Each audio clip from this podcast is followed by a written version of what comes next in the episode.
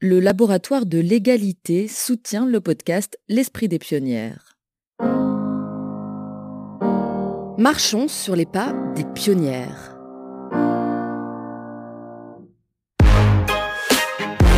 Elles explorent des terres inconnues et ouvrent la voie vers de nouveaux horizons. Femmes libres, audacieuses, aventurières, elles vont vous raconter leur histoire. Les pionnières s'affranchissent des interdits, s'immiscent dans des sphères professionnelles jusqu'alors réservées aux hommes. Elles sont aussi sportives, scientifiques, artistes, militantes. En elles brûle la flamme des pionnières, une série présentée par Cavalcade.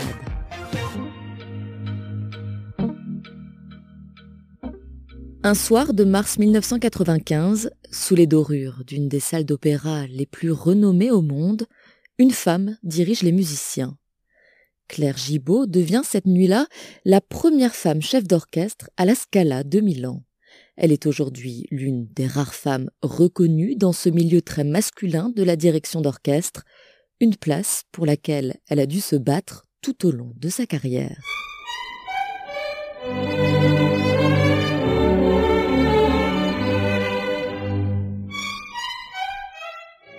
Quand on a 17 ans, on ne connaît pas tout de la vie, ni de la société, ni des méthodes, ni des challenges. Et je ne savais pas euh, les difficultés euh, du métier vers lequel je m'engageais. Peut-être que ça m'aurait fait peur si j'avais si j'avais été consciente de tout. Non, je pense que c'est une vraie passion. Je suis entêtée. Voilà, je suis née pour ça. et je me donne les moyens d'y arriver. C'est un métier tellement extraordinaire qui donne des joies esthétiques, bien sûr, mais surtout avant tout euh, affectives, intellectuelles, charnelles. C'est un métier très physique, on ressent dans son corps tout cet engagement des musiciens qui jouent cette musique aussi de façon très très sensible, qui a un prix à payer toujours.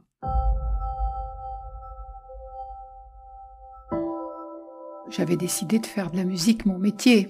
C'est en jouant dans l'orchestre euh, d'élèves et de professeurs du Conservatoire du Mans que j'ai découvert le rôle euh, du chef d'orchestre et c'est ça qui a déclenché mon envie de devenir chef d'orchestre. C'était tous les jeudis et c'était un, chaque semaine j'attendais cette heure-là avec beaucoup d'impatience. On étudiait des partitions, on étudiait la technique, donc le bras, la, manière de s'exprimer par des gestes pour obtenir euh, la précision et l'expressivité de l'orchestre. La musique, c'était l'affaire de la famille parce que c'était la passion de mon père. Et euh, tous les enfants ont, joué d'un instrument. Mon frère du basson et du piano, une sœur du piano, une sœur du violoncelle. Et euh, disons que c'était, oui, une, une chose extrêmement importante pour nous tous. J'ai décidé d'en faire ma profession quand j'avais 16 ans. Mais déjà, à l'âge de 13 ans, je consacrais tous mes loisirs au violon et à, la direction d'orchestre. La troisième symphonie de Schumann, euh, la quatrième de Brahms, euh, la symphonie héroïque de Beethoven. Vous savez, adolescence ou adolescente, ça fait rêver, c'est absolument passionnant. C'était un refuge et un langage parce que j'étais plutôt une, petite fille euh, taiseuse et euh, je m'exprimais avec la musique. Tant qu'on est une élève, on ne dérange pas du tout le, monde du travail et au contraire, c'est même charmant pour les professeurs d'avoir une fille dans une classe d'hommes qui veulent devenir chef d'orchestre. J'ai commencé à sentir euh, la difficulté et un peu la condescendance ou, ou même quelquefois l'agressivité.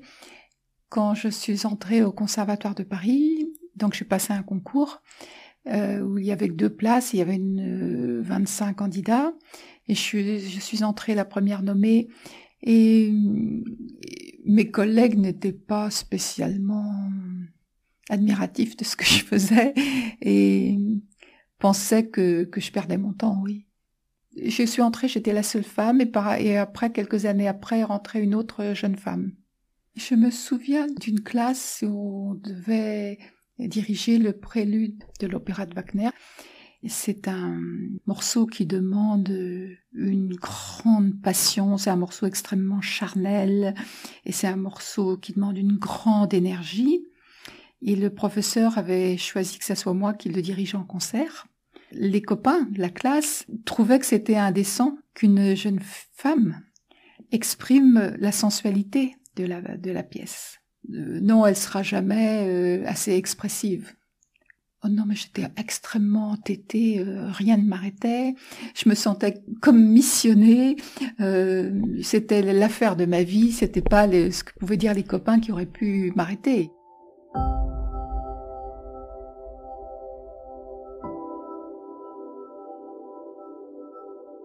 Mais j'ai dû, pendant tout mon parcours, euh, ne pas me laisser atteindre, même ne pas me vexer des doutes émis par rapport à, ma volonté de devenir chef d'orchestre. Et ça a commencé à la classe mais ça a continué toujours toute la vie. Même les journaux même les journalistes. Quand j'ai eu mon prix de direction d'orchestre au conservatoire de Paris euh, j'ai eu la une de France Soir et, je la partageais avec Neil Armstrong il y avait un homme à marcher sur la lune et en dessous, il y avait ma photo, une femme a dirigé un orchestre. Et il y a eu un article après, bien plus tard, dans le Figaro, qui disait euh, Elle les mène à la baguette. C'est, je trouvais ça d'une vulgarité incroyable. C'était pas le rapport que je souhaitais avec les musiciens que je dirigeais, et c'est pas celui que j'entretenais non plus. On me présentait comme si j'étais une femme qui aimait des rapports euh, sado ou maso avec les musiciens, comme si je les fouettais avec ma baguette. Voilà, il fallait que je prouve ma féminité tout le temps.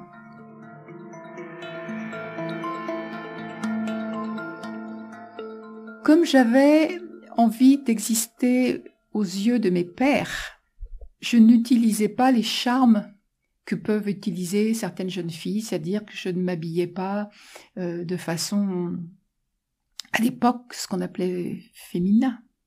Quand j'ai commencé euh, à diriger, il y a des vidéos du concours de Besançon, je dirige en jupe et en chaussettes, parce que au lycée, on n'avait pas le droit au pantalon ni au collant. Depuis 19 ans, chaque année, deux chefs d'orchestre, un professionnel et un non professionnel, repartent de la capitale de l'horlogerie française avec un diplôme de lauréat. Cette année, 35 concurrents venus des quatre coins du monde se sont affrontés. Vous voyez ici la française Claire Gibault. Un concours dur, épuisant, plein d'embûches. Il me serait pas venu à l'idée à cette époque de diriger euh, ni bras nus, ni avec des décolletés. Le travail, c'était faire ma place avec ma personnalité et mon professionnalisme. Et j'essayais d'être euh, de, prendre ma place, et j'y suis arrivée à la prendre, uniquement avec mes qualités professionnelles. Mais peut-être que j'ai trop accentué ça parce que finalement, diriger des autres, euh, diriger des musiciens, c'est aussi avoir un charisme.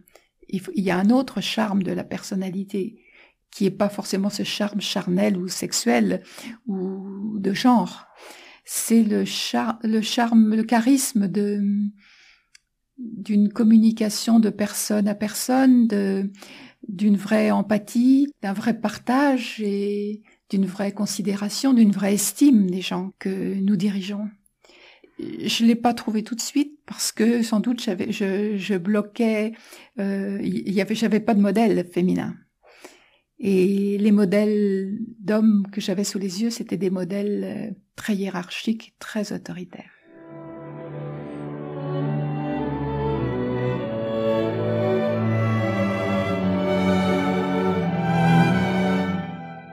J'ai eu un premier prix au Conservatoire de Paris, justement, euh, première nommée aussi, et j'ai commencé à avoir quelques engagements. Et puis je suis entrée à l'Opéra de Lyon comme assistante euh, d'un chef d'orchestre. Et voilà, je suis restée plus de 25 ans à l'Opéra de Lyon. Et en effet, c'était la première fois qu'à l'Opéra de Lyon on dirigeait une femme. Et à chaque fois, c'était des premières fois pour euh, les musiciens et j'étais pas forcément bien accueillie. Vous savez, quand les femmes accèdent à des, à des postes de responsabilité aussi importants, on attend d'elle qu'elle soit parfaite et meilleure que les hommes. Sinon on dit c'est pas la peine qu'elle y aille. Euh, je crois que les hommes ne se posent pas cette question. Il y a beaucoup d'hommes qui dirigent et qui se demandent pas s'ils sont les meilleurs. Ils dirigent un point c'est tout. Et hum, oui, c'était c'était pas facile de d'avoir de, l'autorité parce que je rencontrais de l'ironie de la part des musiciens ou de la contestation. En 2007, Jean-Pierre Brossman, qui était le directeur général du Châtelet, m'avait programmé pour un opéra avec le Philharmonique de Radio France. Et sans m'avoir rencontré, sans avoir jamais joué sous ma direction, quinze jours après cette, euh, cet accord, la, direction du Philharmonique de Radio France a fait savoir à, M. Brossman qu'il ne jouerait pas sous ma direction. Et il proposait un autre chef, un homme bien sûr. Et Jean-Pierre Brossman n'a pas cédé. Il a dit, elle est tout à fait compétente. C'est la première fois que vous contestez un de mes choix et vous contestez parce que c'est une femme. Donc ça a donné lieu à une grande page dans le journal Le Monde, dont le titre c'était Les orchestres n'aiment pas être dirigés par des femmes. C'est l'épine dans le pied euh, pour payer cet euh, immense bonheur qui est de diriger un concert.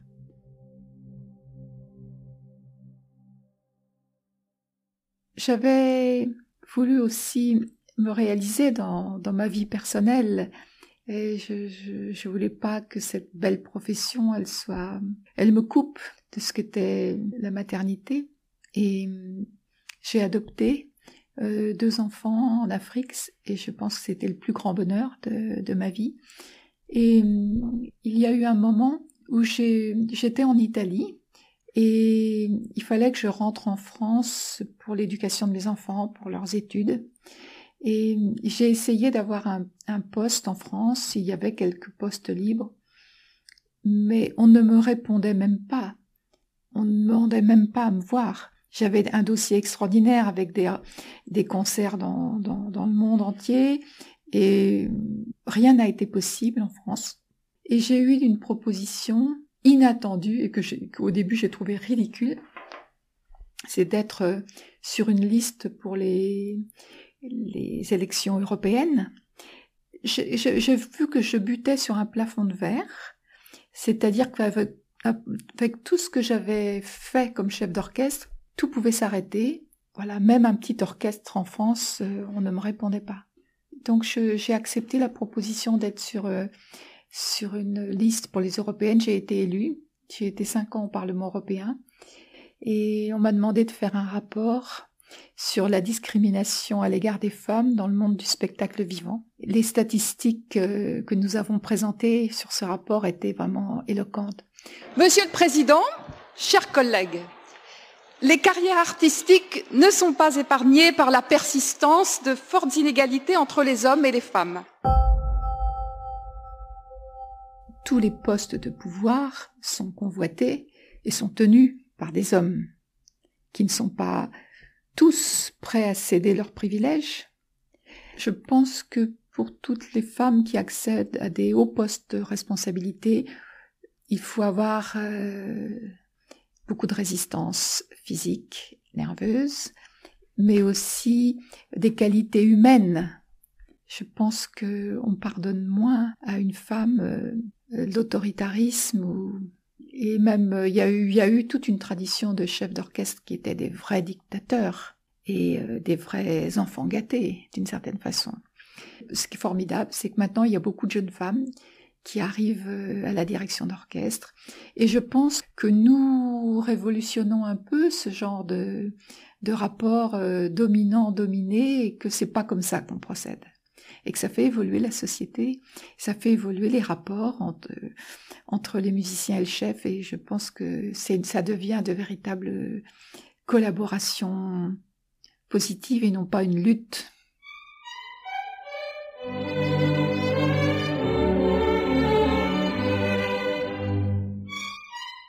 Pour qu'une femme ait la direction générale d'une culturelle, d'une institution culturelle, il faut qu'elle crée sa propre entreprise.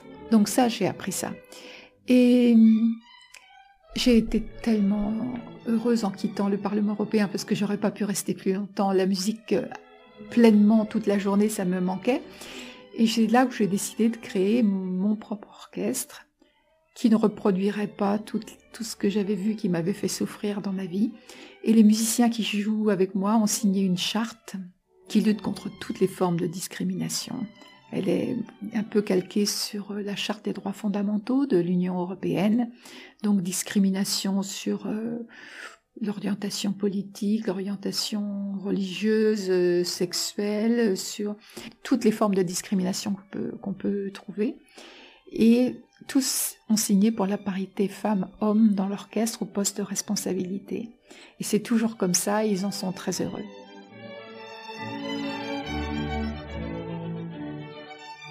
J'ai vécu pleinement les, choses heureuses et les difficultés de ce métier, du début jusqu'à un haut niveau avec des très bons orchestres. Et, par exemple, ce qui me fait énormément plaisir, c'est que je viens de créer avec la Philharmonie de Paris un concours euh, destiné aux femmes, un concours pour chef d'orchestre. Ce qui est extraordinaire, c'est que les jeunes femmes, on leur fait beaucoup plus confiance. Il y a une génération qui a beaucoup souffert, c'est la mienne. Mais pour les jeunes femmes, c'est plus facile, c'est plus naturel. Il n'y a pas encore euh, la parité, loin de là, dans les classes de direction d'orchestre à, Paris. Mais il y a des femmes qui rentrent et on commence à trouver qu'il faut s'occuper de ce problème. Je pense que les femmes sont là, mais qu'elles sont pas encore euh, engagées ni visibles. Elles sont prêtes. Donc je suis très heureuse et je pense que c'est vraiment un métier pour une femme.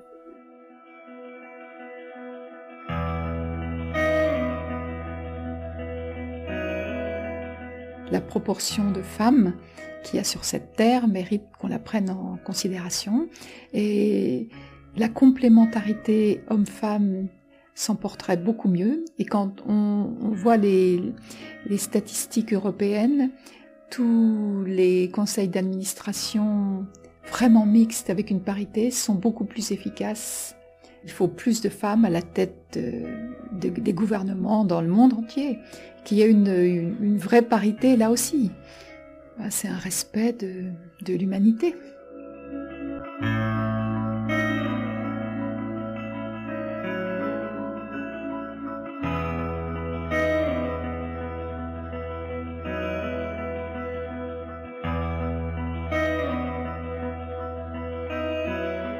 Vous venez d'écouter Pionnière. Si vous avez aimé, vous pouvez nous laisser un commentaire et plein d'étoiles. Votre avis nous intéresse. Dans le prochain épisode de la série, une pionnière vous emmènera marcher sur des glaciers pour vous faire vivre la première expédition féminine au pôle Nord. Alors restez connectés et n'hésitez pas à vous abonner sur Apple Podcast ou sur votre plateforme d'écoute préférée. Les cavalcades.